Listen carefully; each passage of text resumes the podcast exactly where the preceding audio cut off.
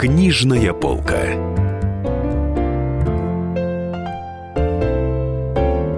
Здравствуйте, друзья! В эфире «Книжная полка» в студии Дарья Завгородняя, Денис Корсаков. Сегодня у нас сразу несколько гостей, несколько событий мы обсуждаем. Самое главное – это присуждение Букеровской премии. Русского вот, букера, русского точнее. букера, точнее. Да, премия суще... вручается уже 26-й э, раз. Победителями ее э, когда-то в 90-е становились очень известные писатели. В 90-е, в начале 2000-х это и Василий Аксенов, и Георгий Владимиров, и Булат Куджава, и, в общем, много-много-много всяких авторов. А в последние годы все-таки Букер достается чаще писателям не очень известным, не очень раскрученным. Ну, иногда Букер преподносит сюрпризы, да, ну, как он и в пос- этот последние раз. годы, да, он только это и делает, но вот э, кто стал лауреатом в этом году? Даша Барабанная дробь. Александра Николаенко, молодая художница, э, написала роман «Убить Бабрыкина. История одного убийства». И о чем же он? Э, Он, значит, сейчас раз расскажу. Книга «Убить Бабрыкина» написана ритмической прозой. Это переходная форма от прозы к поэзии. Главный герой Саша Шишин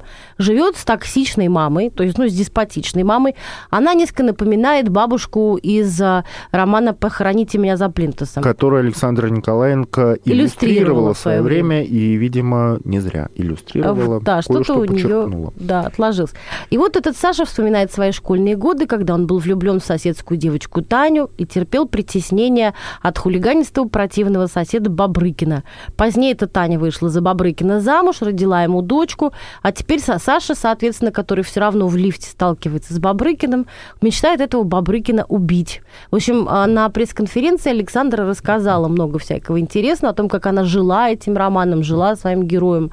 Этот Саша Шишин занимал все ее существо. И никто не верил, что она победит, и мало кто верил вообще в то, что она способна написать роман. Но, впрочем, давайте, наверное, пусть она сама все это расскажет. Для меня это было чудо. Весь этот мир, который, в общем, был против меня, был всегда против меня э, литературный мир. Вот. Не то, что против, а просто не принимал меня как писателя, а принимал как иллюстратора, с которым я боролась за то, что... И с папой даже боролась, что я писатель, а не э, художник. То есть и художник, и писатель. Мой папа физик, атомщик, альпинист. Он изобрел датчики измерения электронных температур в атомных реакторах. Значит, если бы такой датчик стоял э, в Чернобыльском, он бы не рванул. Они сейчас стоят повсюду, они в самолетах, их используют за границей. Папа не дожил до этого номер 23 февраля этого года. Он написал мне уже, мы знали рак, он болел. Вот, он и хвалил, и журил, и говорил, что некоторые можно не писать, некоторые не дописаны. Он все правильно говорил, а потом сказал, прости меня, что я долго не понимал, что ты писатель. И м, припиши это тому, что я немножко заболел. Да. Папа умер в 90 лет, ребят. В 90 лет. Я сейчас пишу книгу, она у меня не получается и, в общем, не идет. Но идея там, знаете, какая? Что писатель, писатель – это, по большому счету, единственное существо, которое в своем роде Бог – он создает, да, он создает э, героя, и если тот оживает, в принципе, этот человек, писатель, он руководит не художник, не кто-то еще, не музыкант, не может э, этой функции вот писательской обладать, когда он руководит. Конечно, герой, если он не вырывается, если он не начинает жить своей жизнью, значит, он мертвый просто. Конечно, вырывался. Что он только не делал. Я не понимала. Я думала, он убьет мать. Я думала, я не понимала, что он вообще будет делать. Это, это, я не понимала. Я поняла то, с ужасом к концу, что он будет делать. Я написала начало этой книги. Удавлюсь, подумал Шишин, и с веревкой в хозяйственный пошел. Да, собрался, сказала мать. И вот с этого момента он начал мной э, шпынять, как он хотел, и все. Да. Это фабула, э, не фабула. Я написала первую главу. После этого я послала ее Алексею Слоповскому, потому что я, и, мне очень нравится то, что он пишет. И, и случайность, великое счастье, что я с ним познакомилась, это очень хороший писатель. Настоящий, вот. И я э, его боюсь, он очень строгий человек, он очень строгий человек. И вот я ему послала, но написала, «А что будет дальше, как ты думаешь? И он э, как бы э, написал что-то короткое, ну вот что вот как бы, а я сказала нет – это будет так. И вот с этого момента он поехал, и он меня не покидал полтора года, не останавливаясь в этом ритме, можно было спятить. Ребята понимали, вот, э, которые я читала куски, они говорили, что ты сойдешь с ума. И я сходила с ума. То есть вот это невозможно в таком ритме писать, писать, писать, писать, писать и не сходить с ума. Почти сошла. Но ведь не сошла, но чуть-чуть, может быть. А председатель жюри Петр Лешковский, лауреат прошлогодний, в прошлом году он стал лауреатом Букер за роман «Крепость», в этом году председатель жюри. Вот он расскажет, почему он, собственно, решил, он и другие члены жюри, э, наградить Александру Николаенко. Я хочу сказать, что а, Александра Николаенко – это дебют хотя рассказы про Шушуру в Репол Классик замечательные, но а, автор входит э, в жизнь читающих очень медленно и постепенно. А в данной истории это взрыв. И это радость для меня лично, для нас всех. Э, потому что очень редко русский язык обогащается так, как написала Саша Николаенко – он богатый, он э, глубокий, он достойный. Я понимаю, что это не детектив, не э, триллер, это э, определенный тираж, но нам пофиг, это литература, настоящая литература. И это не часто. И мы очень-очень рады, что так получилось. Ну, вот такая вот Александра Николаенко, лауреат премии «Русский букер», э, неожиданный немножко лауреат премии «Русский букер», которую вручила жюри под председательством Петра Олешковского, писателя, автора романа «Крепость», э, удостоенная вот такой же премии, но в прошлом году. Да, кстати, не рассказали э, мы еще о том, что она, оказывается, роман этот свой премиальный, премированный, написала наспор с Борисом Акуниным. Борис Акунин сказал ей, что ты должна писать рассказы с картинками, это твоя судьба, это твоя ниша. Она поспорила и сказала, нет, я напишу роман. А с Акуниным она познакомилась, потому что э, рисовала иллюстрации к его книгам. Ну, бог с ним. Э, на самом деле, на следующей неделе, 12 декабря, будет вручена еще одна литературная премия более, наверное, важная, чем Букер даже. 12 лет она вручается, называется «Большая книга». Главная, по большому счету, литературная премия России. И вот в этом году на нее претендуют несколько авторов. Это Михаил Гигалашвили с «Тайным годом». Он же претендовал на Букера и ничего не получил. Это Алексей Сальников, екатеринбургский писатель с книгой Петрова «В гриппе и вокруг него». Это Андрей Рубанов с книгой «Патриот», это Алексей Слоповский с книгой «Неизвестность». Это Виктор Пелевин, всем прекрасно известный, с книгой «Лампа Муфусаила» или «Крайняя битва чекистов с масонами». Шамиль Диатулин, «Город Брежнев». А, Сергей Самсонов, «Соколиный рубеж», ну и так далее. И э, еще претендуют книги Льва Данилкина, Ленин, Пантократор солнечных пылинок и Сергея Шаргунова «Катай в погоне за вечной весной». Обе вышли в издательство «Молодая гвардия». И обе так или иначе вписываются в серию Жизел. Сначала они ушли отдельными изданиями, потом они вышли вот как бы во всем, в знакомые всем советских времен серии Жизел. И, скорее всего, какая-то из этих книг и будет удостоена главной большой книги, потому что там три, как бы там золото, серебро и бронза. Вот тот, кто получит золото, вот э, большую книгу номер один первой степени, он получит 3 миллиона рублей дополнительно, лауреат второй премии получит а, полтора миллиона, и лауреат третьей премии получит миллион. И вот прошло читательское голосование, как приз читательских симпатий. По его итогам первое место занял Сергей Шаргунов с Катаевым, второе место Лев Данилкин с Лениным, а третье Шамиль Диатулин с городом Брежневым. Вот так, Катаев, Но Ленин, Мне кажется, Брежнев. что Катаев, ну, дятина, при, присудили первое место Но нам читатели. зато обоим кажется, Катаеву. что Ленин Данилкин заслуживает, наверное, главного Ну, он просто лучше написан объективно. Он Ну, написан интереснее, чем В общем, чем будем Катаев. держать кулаки за Льва Данилкина на следующей неделе, чтобы он во вторник победил. А пока уходим на рекламу и новости. Дарья Завгородняя, Денис Корсаков, Книжная полка на радио «Комсомольская правда».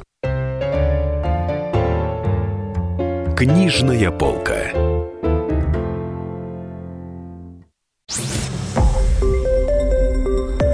Радио «Комсомольская правда».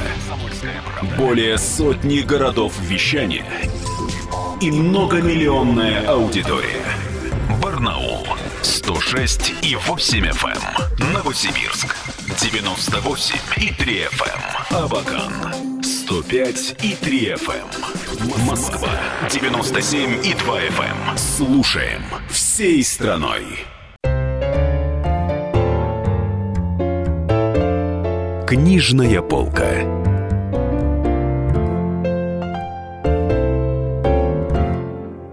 Друзья, снова Денис Корсков, Дарья Завгородня, э, книжная полка на радио «Комсомольская правда». Мы сейчас рассказали про премию «Русский букер» и про писательницу и художницу Александру Николаенко, которая в этом году получила эту премию.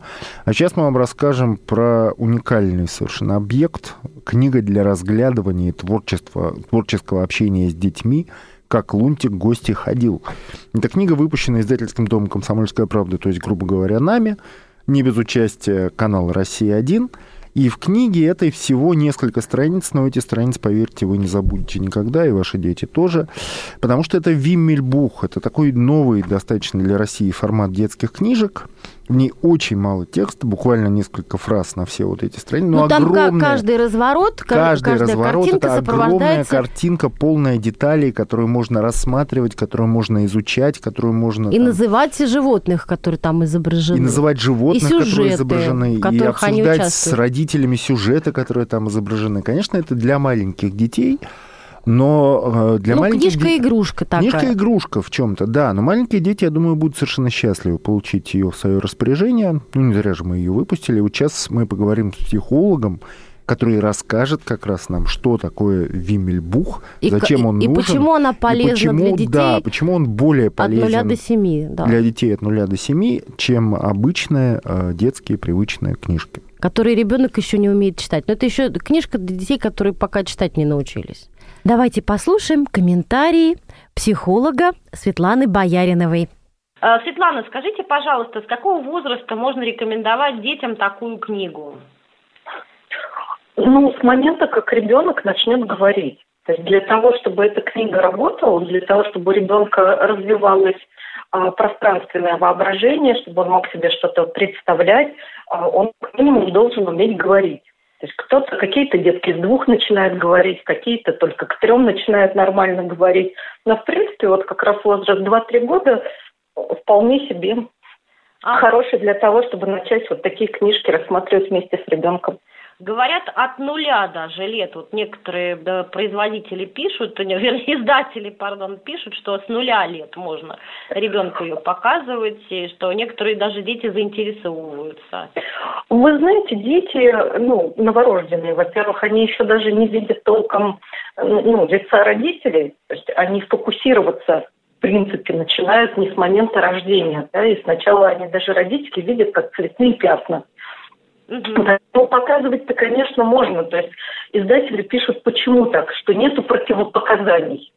Но будет ли польза от этого, нужно ли это делать, да, вы ребенку будете показывать эти картинки, да, он будет видеть какие-то цветные пятна. А он не будет понимать, что это и зачем ему показывают, но, в принципе, у него еще даже, ну, не развита, скажем так, та область мозга, которая что-то анализирует, поэтому, ну, да, он будет видеть эти пятна, если еще подвигать книжку, то он будет воспринимать это как игру, может улыбаться, ну, это то же самое, что погремушкой трясти перед ребенком, примерно эффект такой же.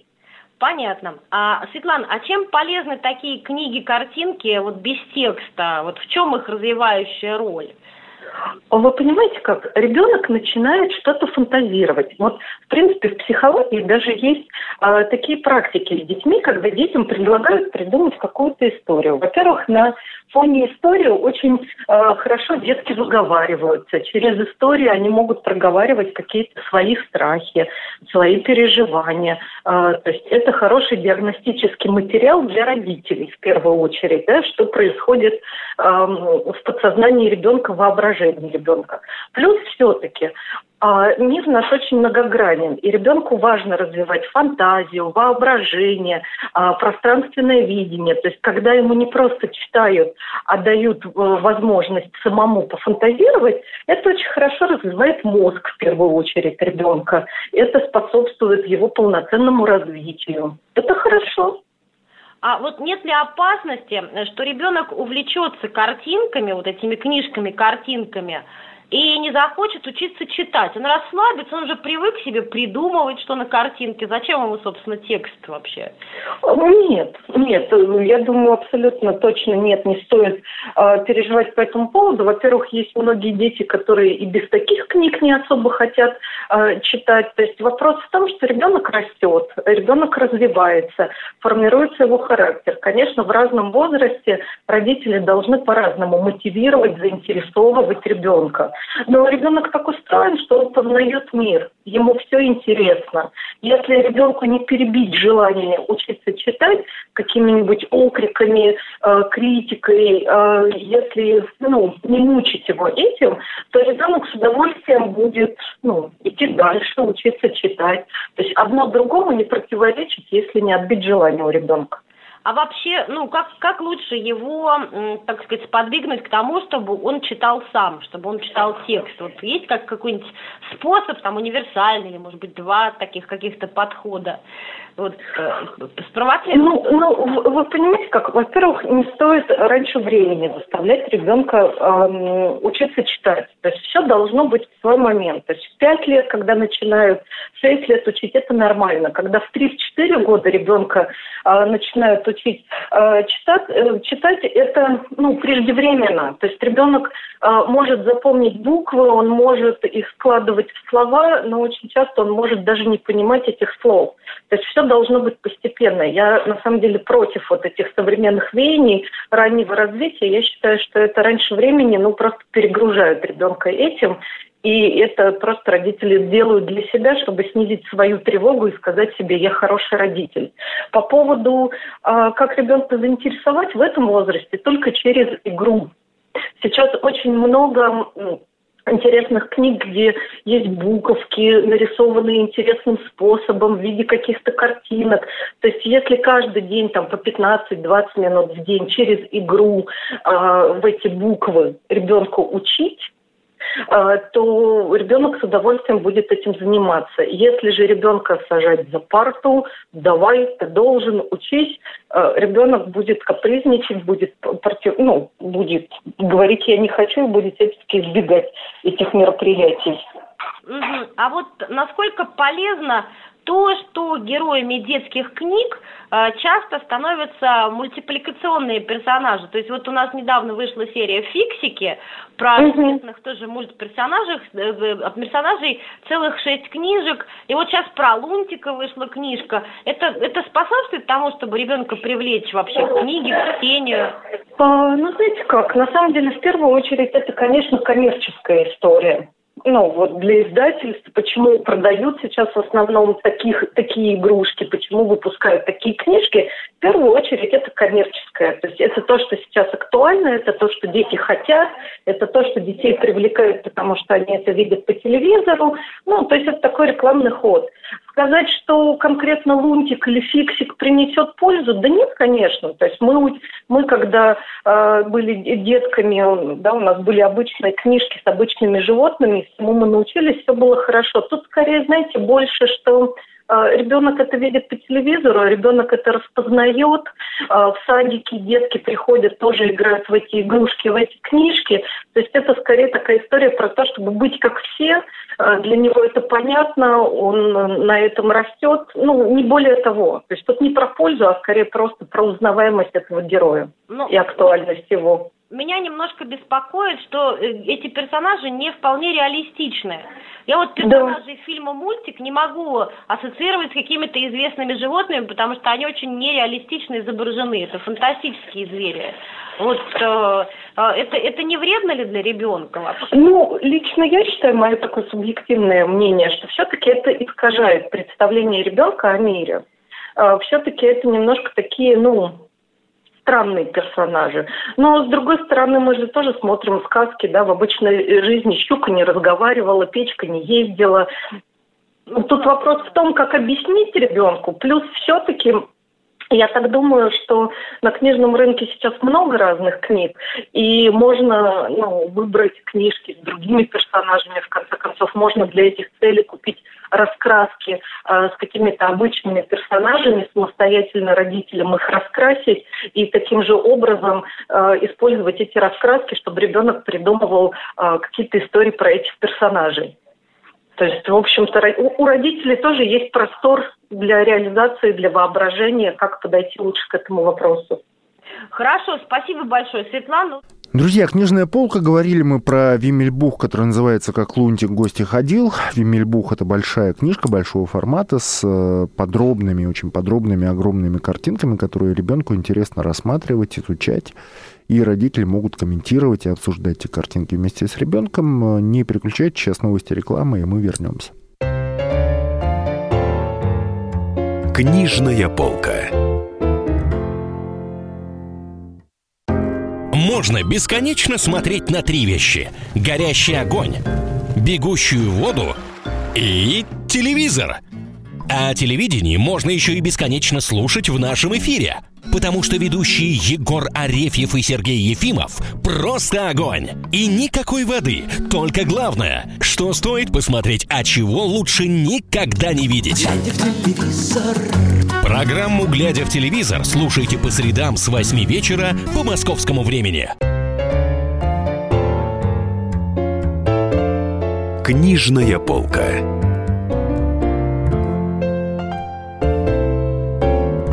Друзья, снова Денис Корсаков, Дарья Завгородняя. Это книжная полка на радио «Комсомольская правда». И давайте, поскольку наша программа выходит, если я не ошибаюсь, в декабре, давайте подводить какие-то итоги года. В частности, мы сейчас давайте выясним, какие книги были все-таки самыми популярными в 2017 году. Какие книжки мы с вами читали. Какие да, книжки выбирали. мы читали, обсуждали, а поможет нам в этом кто? Э, директор портала LiveLib Роман Иванов, потому что он собрал для нас рейтинг самых популярных книг по самым разным критериям. И вот сейчас мы все это будем радостно обсуждать. Ну, на сегодняшний день на нашем портале есть информация о примерно двух с половиной миллионах книг. Изначально LifeLib состоялся как ресурс, который был э, предназначен для сохранения там, знаний об учебной литературе, но как только да, на грани... Э, значит, в границы портала попала первая художественная книга – Туда нацеплялись все остальные. Художественная книга как развлечение, в общем-то, оно вытеснило. И сейчас основная а, ну, направленность LifeLib – это ну, художественная литература по большей части. То есть больше всего читают художественные? А, художественную литературу читают, да. Эм, изучая, подробно изучая статистику, мы видим, что нет такого, может быть, как в кинематографе, да, каких-то таких очень ярких трендов. Вот все там, все читают какую-то одну книжку. Такого вообще нет. А, спектр очень, очень широкий, и в нем такими вот, ну, тренды такие мелкие-мелкие мазки на этом вот спектре, такие вверх. Вот, ну, то есть э, понятно, что если выходит какой-то совсем, да, там, как сейчас говорят, хайповый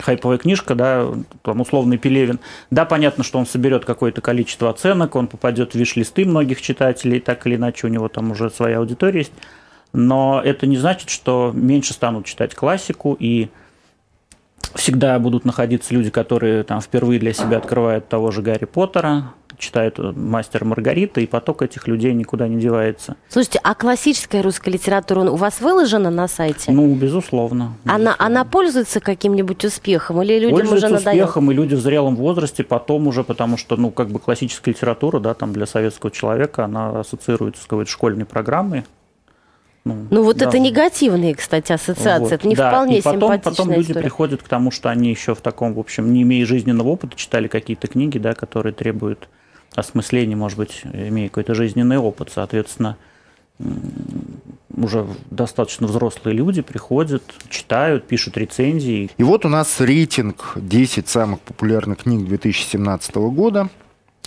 А, давайте я его просто озвучу для начала. Первая книга – это «Посмотри на него» Анна Старобинец. Вторая книга – Макс Фрай «Сундук мертвеца». Третье, э, роман называется «Идеал», э, написала Сесилия Айхерн. Четвертое, это Михаил Лобковский, известный психолог, которого широко обсуждали в соцсетях. Книга называется «Хочу и буду. Принять себя, полюбить жизнь и стать счастливым». На пятом месте Юнас Бё, норвежский э, писатель, детективщик. Его последний роман про приключения детектива Харри Холли называется он «Жажда». Дальше 1984 роман Джорджа Уруэлла. Дальше Евгений Замятин со сборником «Мы бич Божий». Дальше Нил Гейман с книгой «Скандинавские боги». Потом Елена Звездная с книгой «Академия проклятий. Урок восьмой. Как выйти замуж за темного лорда». И Михаил Коцюбинский с «Интермеца». Вот давайте поговорим об этой десятке. Ну, например, вот э, на первом месте Анна Старобинец. Многие, в общем-то, наверное, и э, не знают такую писательницу. Я, например, знаю, я ее читаю с середины 2000-х годов. И вот сейчас она неожиданно заняла первое место в рейтинге. Э, что это за книга? Вот можете вы объяснить ее популярность? Ну, это, да, это дебют э, Анны Старобинец в этом жанре там, мемуары биографии, там назовем его так, да. А, непростая книжка о сложной э, ее собственной судьбе, очень точно и хорошо попавшая в аудиторию, видимо, нашедшая женщин там с похожими проблемами. Соответственно, ее очень активно обсуждали, ставили очень высокие оценки. Когда книга автора там, его переживаний попадают в твои собственные переживания, это всегда все усиливается. Очень охотно писали рецензии. Соответственно, вот, вот в этом рейтинге, который отражает а, всю читательскую активность а, посетителей LifeLib, да, то есть это цитаты из книги, рецензии на книгу, оценки самой книги, истории, связанные с книгой, есть у нас тоже такой э, тип пользовательского контента. Э, вот совокупность всех этих оценок, там, ну, она вывела эту книгу высоко в топ. И, ну, в общем, да, история там э, очень драматичная. Это история беременной женщины, у которой ребенок больной, и она решает прервать беременность или доносить все-таки эту беременность. И раньше, если Анна Старобинец писала хорроры, э, ужасные истории, как бы выдумывала их, сейчас, в общем, такая ну, драматическая крайняя история да, да, и жуткая видимо. из реальной жизни, учитывая, что Анна Старобинец, э, реальный хоррор в жизни случился еще и когда у нее недавно умер муж, тоже очень известный писатель Александр Горос. Э, и, может быть, и со всем этим эта книга показалась очень мрачной читателям, потому что она, помимо всего прочего, возглавила еще и рейтинг самых недочитываемых книг. Ну, наверное, да, не, не, не в силу того, что там обманули какие-то ожидания читателя, ну, наверное, просто, может быть, там тяжело было щепетильной аудитории дочитывать эту, эту книжку до конца. И, в общем, наверное, каждый, может быть, посчитал, что у него своих собственных проблем достаточно, чтобы еще там, сильно погрузиться. Но много, очень много отзывов, которые, да-да-да, я на одном дыхании, там, со слезами на глазах, ну, дочитала и так далее, и так далее. А, на втором месте э, и на третьем, ну, на первых трех местах, получается. На первом Анна Старобинец, на втором Макс Фрай, это тоже писательница, и на третьем писательница Сесилия Ахерн. Это все женщин, то есть женская литература, она как-то вот, она доминирует. Ну, женщина для женщин, да, 76% аудитории читающей аудитории в стране это женщины, причем, значит, возраст основной это 24-35, да, вот из, из, из всей этой выборки. Э, ну, вот это основная аудитория, она, конечно, там не, не определяющая, там, но на нашем портале, соответственно, вообще в э, русскочитающем, скажем так, интернете. Но это основная аудитория, да, вот, ну, Наверное, женщина для женщин, поэтому самый такой. Но на самом деле, там рейтинги 16 если 15 года взять, мне кажется, ну, нет такой догмы, что автор обязательно женщина должен быть. А на четвертом месте, я прошу прощения, книга Михаила Лобковского, который тоже ну, читают, да. естественно, женщины, ну, 95, я думаю, процентов, читают яростно, обсуждают. Но меня удивляет э, вторая позиция, Макс, Макс Фрай, «Сундук мертвеца». Это очень устойчивый, автор с очень устойчивым успехом. И, видимо, с очень устойчивой аудиторией. Да, да, да, да и, видимо, очень видимо, давно видимо, появилась. да, видимо, а вы ее читали? Вид- У меня такое ощущение, что она пишет очень плохо. Она страшная деталистка, она там постоянно увязает в каких-то деталях, а я, соответственно, ну, всегда ну, увязаю... То же самое можно сказать про Набоков. В самом начале ее... Ну, Набоков – это Набоков, а Макс Фрай – это Макс Фрай. Это немножко другое. И ну, у нее колоссальное количество поклонников. Ну, значит, Просто это нравится, какое-то бешеное да. количество. Это, это, же, это же очень тонкая там индивидуальная материя, кому что нравится, какие книжки. Именно поэтому они там идут на LifeLib, да, чтобы найти себе э, рекомендацию для чтения. И самое, самое прекрасное – это найти людей с э, похожими вкусами. Это сложно, потому что ну, второго такого человека нет на самом деле. Но у нас есть такой механизм, называется «соседи», да, такое странное название. Вы, вы, там, живя в многоквартирном доме, вы можете, вы, вы соседей своих видите, да, но вы там можете не знать, как их зовут. А здесь такая же история. Вы видите книжки, которые эти люди прочитали, вы не знаете, кто это вообще, но вы вдруг видите, да, что вот мы одинаковые оценки, есть такой механизм, мы вот одинаковые оценки э, Выставили с человеком, книжку. этим книжкам. Да, потом я вижу, что у этого человека новая книжка есть, а, которую он прочитал, а, я ее еще не читал, он И мне поставил поставил высоко, 10, поставил, да, он мне да. там 10 по 10 бальный поставил, например. Ну, вероятность того, что он мне понравится, правда, достаточно высокая. Мы, Мы- мы- может, это может быть какой-то новый жанр, который мы до этого с ним вместе не читали, и я, может быть, это вообще не мое, и мне это там не надо. Вот. Но если к этой математике добавить еще совпадение там по жанрам, э, то попаданий достаточно много. На, на основе этого еще существует у нас рекомендательный сервис, который вот прямо математически высчитывает то, то, что вам подходит на основании того, что читают ваши друзья, ваши соседи, вот в читательском смысле. А, Ну, плюс еще там любимые авторы, серии. На стыке, то мы выдаем ну, людям какие-то рекомендации, они оттуда надергивают, на- надергивают книжки для того, чтобы а, найти себе следующую книгу для чтения и не, ошибиться в ее выборе. я вижу с удивлением в десятке 1984 Ну да, переиздание. Джорджа мы, мы намеренно, мы намеренно включаем какие-то вещи, которые переиздаются и все равно востребованы. А 1984, вот так, ну вот, мне кажется, года 2-3 последних почему-то какая-то там вторая волна э, популярности. Во многих рейтингах присутствует, невероятно активно пишутся на нее рецензии. А что пишут? Что пишут? Там Ну, же люди пишут, что поясняют, эпоха, почему они да, это да, да. читают. Ну, совпадение эпох, да. Ну и вот. да, и рядом с Оруэллом при этом еще и Замятин с э, романом, ну, сборник «Мы, бич Божий», «Мы, точка, Да, бич вот Божий», года- и роман года- «Мы», года он, два. собственно, тоже антиутопия, который А, очень часто да, через да, да, запятую да. с Год- года, го- года два-три, вот они вместе, да, вот, ну, если угодно, там интеллектуальная аудитория LifeLib, так, таких, так, такого вот плана, который нравится, такие книжки, они, в общем, много То есть, пишут, С одной обсуждают. стороны и женщины, с другой антиутопия. Я так понимаю, один Сложно из... все, правда. Вы вот из, из этого всего гигантского спектра книг, которые читаются, и каждая книжка никто же никого не заставляет читать, да, всегда же читают в основном те, кто так или иначе готов и хочет это прочесть. Соответственно, а, там, где эмо- эмоции проявились ярче, эти книжки ну, ну, набирают чуть больше в рейтинге, чуть больше, а, ну, вообще в в целом наша рекомендательная система это хорошие книжки рекомендует, и, в общем, най- найти э, хорошую книжку на LifeLib просто. Получается, что самый популярный жанр это все-таки, наверное, дамский роман, да? Причем в Что очень, больше- в очень, в очень, в очень широком спектре, вот там из трагических историй там о Дамская жизни история. и беременности до унесенных ветром и там до, А вот до чего угодно. Я не сильно Второй по поклонник, вот там не, вот не, не, не сбё там есть, да, там, по-моему, 17-й роман в серии или какой-то. Да, типа 12, 10 не знаю, Ну, 12 ну, в общем, Несбё достаточно тоже большая история. женщина. Мне Нет, кажется, Несбё это мужчина. А, мужчина. Тут, Это Даша, Фред ты- Варгас, ты женщина. уволена, Это длинная- да, из это нашей длинная. передачи. В дальнейшем буду вести ее один. а, это достаточно длинная серия, да, скандинавских детективов и, ну, наверное, ожидания какие-то, потому что, ну, насколько я читал отзывы об этой книге, это не самая удачная книга э, этой серии, но, тем не менее, из-за того, что ожидания по году Из-за того, что уже подсели на этот сериал об, Ну, о да. детективе, Харри, о следователе Харри Холля, из-за этого там уже все, все, что бы не написал Юнас Био, оно все идет на ура. Так, давайте сделаем перерыв тогда на рекламу и новости, а потом вернемся в студию. У нас в гостях Роман Иванов, руководитель проекта lifelip.ru. Книжная полка. Товарищ адвокат! Адвокат! Спокойно, спокойно. Народного адвоката Леонида Альшанского хватит на всех.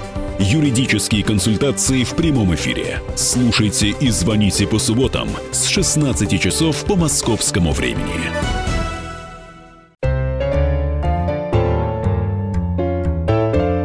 Книжная полка.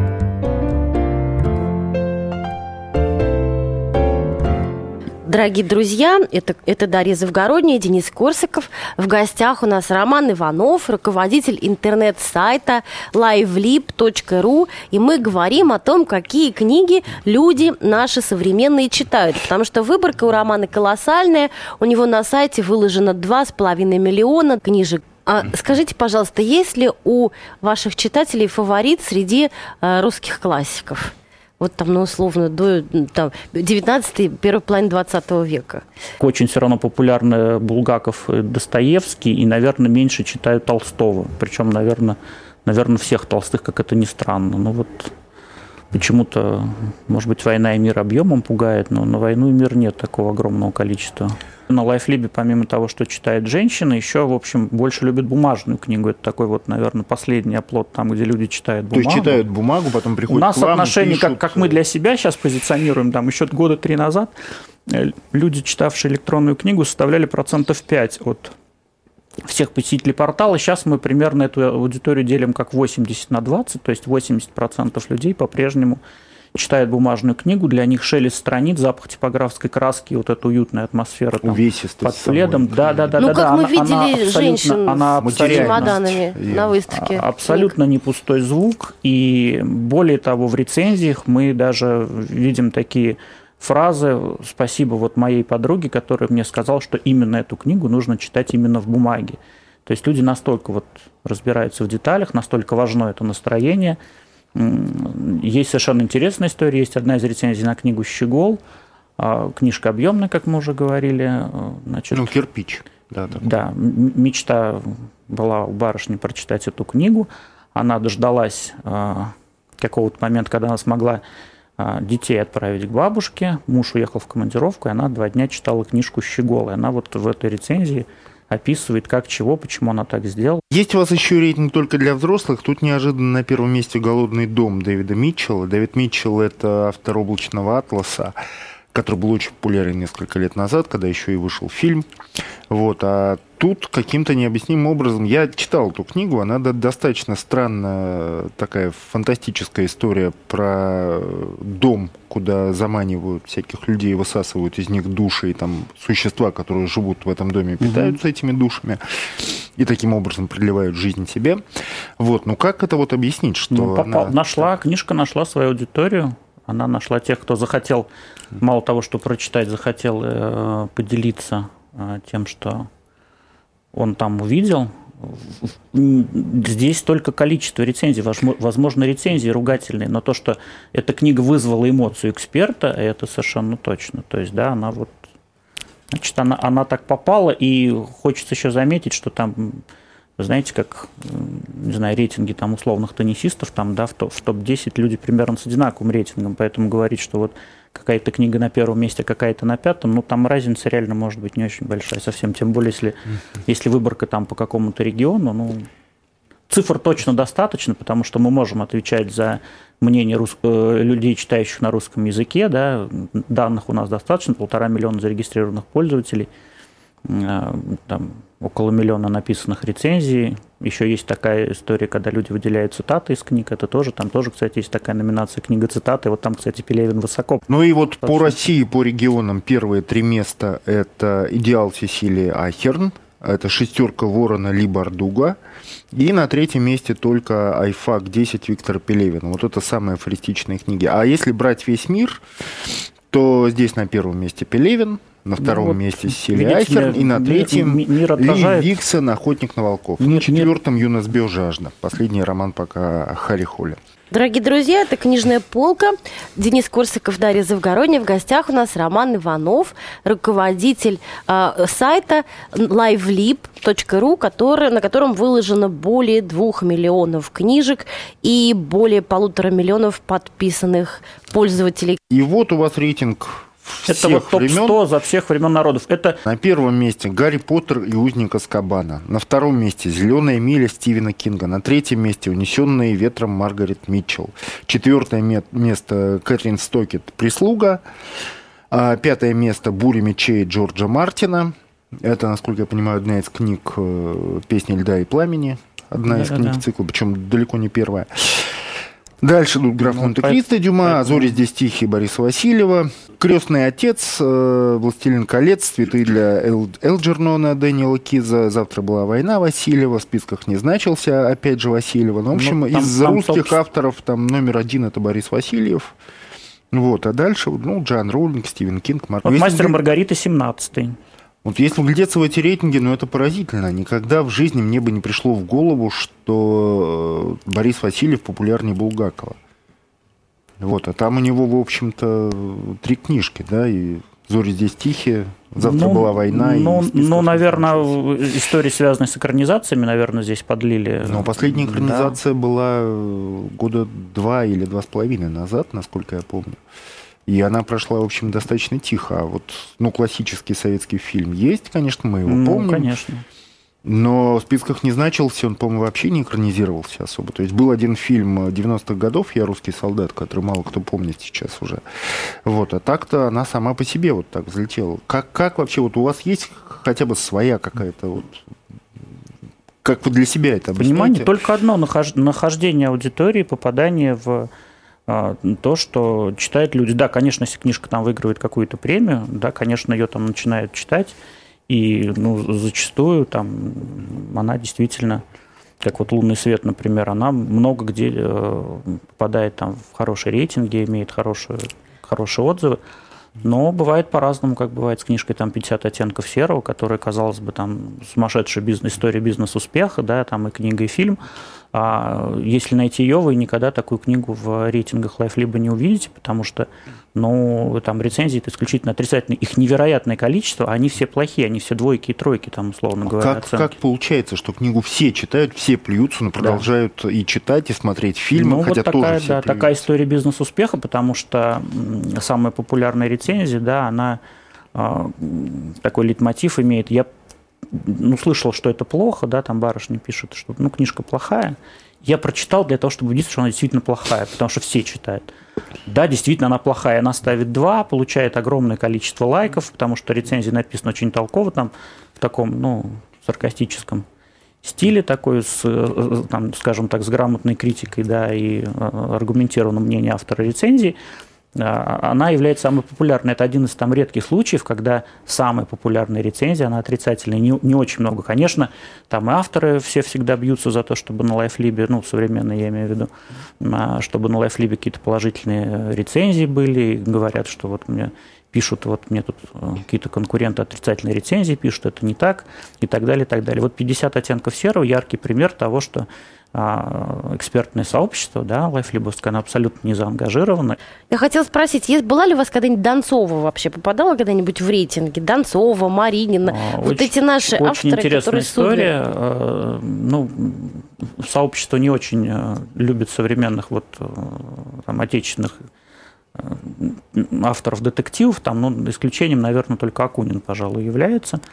Акунин это такая, ну, не могу сказать, что он там конкурирует там, с Гарри Поттером, да, но среди отечественных авторов э, это имя всегда вызывает интерес, и всегда есть, э, ну, ожидания там сейчас, вот знают, что там Фандорин последний роман вроде как выйдет, э, куча других серий, которые э, у Акунина выходят, они, в общем, тоже так достаточно востребованы. То, что касается Донцова, я думаю, что это детектив, причем такой легкий детектив, и мы, мы все понимаем, что это такое достаточно легкое чтиво. Ну, большую пространную рецензию сложно написать, и поэтому такого рода книги, они не, не попадают в какие-то рейтинги топы, но абсолютное количество читателей, поклонников Дарьи Донцовой, с учетом того, что книжки до сих пор выходят с завидной регулярностью, вот, они... ну, Но вот у вас все-таки в рейтингах сплошные иностранцы, большая часть, вообще львиная доля. Иногда Ну. какой-то наш не- там нечаянно э, Дмитрий Глуховский, Пелевин там вот стабильно.